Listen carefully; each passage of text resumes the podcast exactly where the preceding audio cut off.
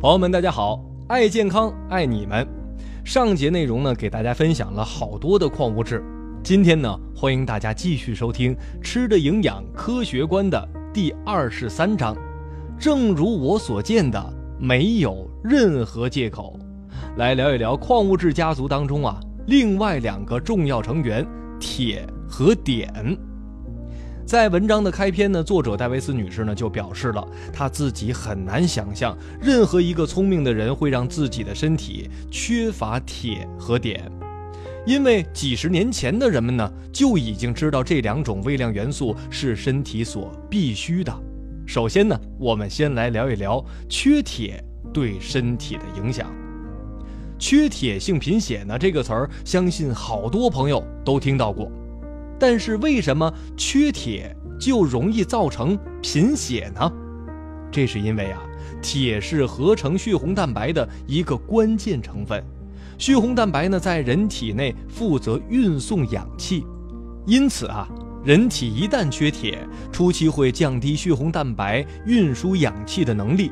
后期呢，会慢慢的引起血红蛋白数量减少，造成血液指标异常，出现贫血的表现。贫血的人呢，通常都会脸色苍白，由于无法获得充足的氧气供应，身体呢产生的能量减少，他会感觉很虚弱，也许呢还会头昏眼花、呼吸吃力，身体严重的持续性疲劳。同时啊，也能明显感觉自己的心跳很重，甚至出现心悸，手指甲往往变得很脆，出现纵向的皱褶。由于啊，只有很少的氧气能够被输送到大脑，因此呢，他们无法清晰而快捷的思维，也很容易忘事儿。那么，我们如何该从食物当中补铁呢？其实啊，在生活当中含铁的食物有很多，但要补充到位却不太容易。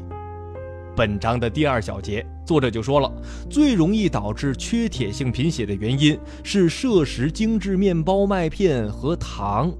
即使是对健康的人来说，也只能吸收一顿混合膳食当中百分之五十的铁。在利用某一种食物治疗贫血的实验当中呢？动物肝脏被发现能够产生最多的血红蛋白，但很多富含铁的食物并不一定是补血的好营养。叶状蔬菜中的部分铁呢，存在于溶解性化合物当中，这些铁呢无法被吸收。总之啊，含铁食物的结构越软，其中铁被吸收的越完全。由于像钙和铁等矿物质，只有先溶解在胃酸当中，才能被吸收进血液，因此需要在饮食当中呢增加乳酪、酸奶、酸性水果以及柑橘类水果等含酸食物，这样呢就会提高钙和铁的吸收率，甚至是呢饮用牛奶也能增加铁的吸收，因为其中的乳糖呢可被肠道细菌转化为。乳酸，相反，精致碳水化合物呢会减少身体对铁的吸收。这不但因为它们会刺激碱性消化液的流动，还因为呢它们无法促进肠道内有益细菌的生长。那么哪些人群谁最需要补充铁呢？首先，处于青春期的青少年特别需要补充铁。这个时期啊，他们的血液量呢增加的很快。孕妇也是如此，非怀孕的女性呢，在月经期会随着体内铁的流失而增加对它的需求量。这里需要提醒各位的是什么呢？几乎所有被医学上用来治疗贫血症的铁盐，都会破坏人体内的维生素 E。如果确实必须补充铁的话，那么也应该在饭后补充，且至少。在八小时之后再补充维生素 E。我们来看看中国居民膳食指南当中的建议：未成年少女的补充量每天为十八毫克，少年呢是十五到十六毫克，十八岁到四十九岁女性每日需补充二十毫克，男性十二毫克。如果是孕期呢，补充量则应该在每天二十到二十九毫克。说完了铁呀，咱们再来看看碘。碘呢是位于气管两侧的甲状腺所需的营养，这些腺体呢负责分泌甲状腺素。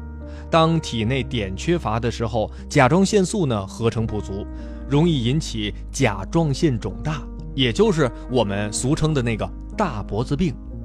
我们可以站在镜子前呀，尽可能的向两侧转头。如果你在转头的时候几乎无法发现脖子处的韧带，那么今年的体检必须要把甲状腺的检查给安排上了。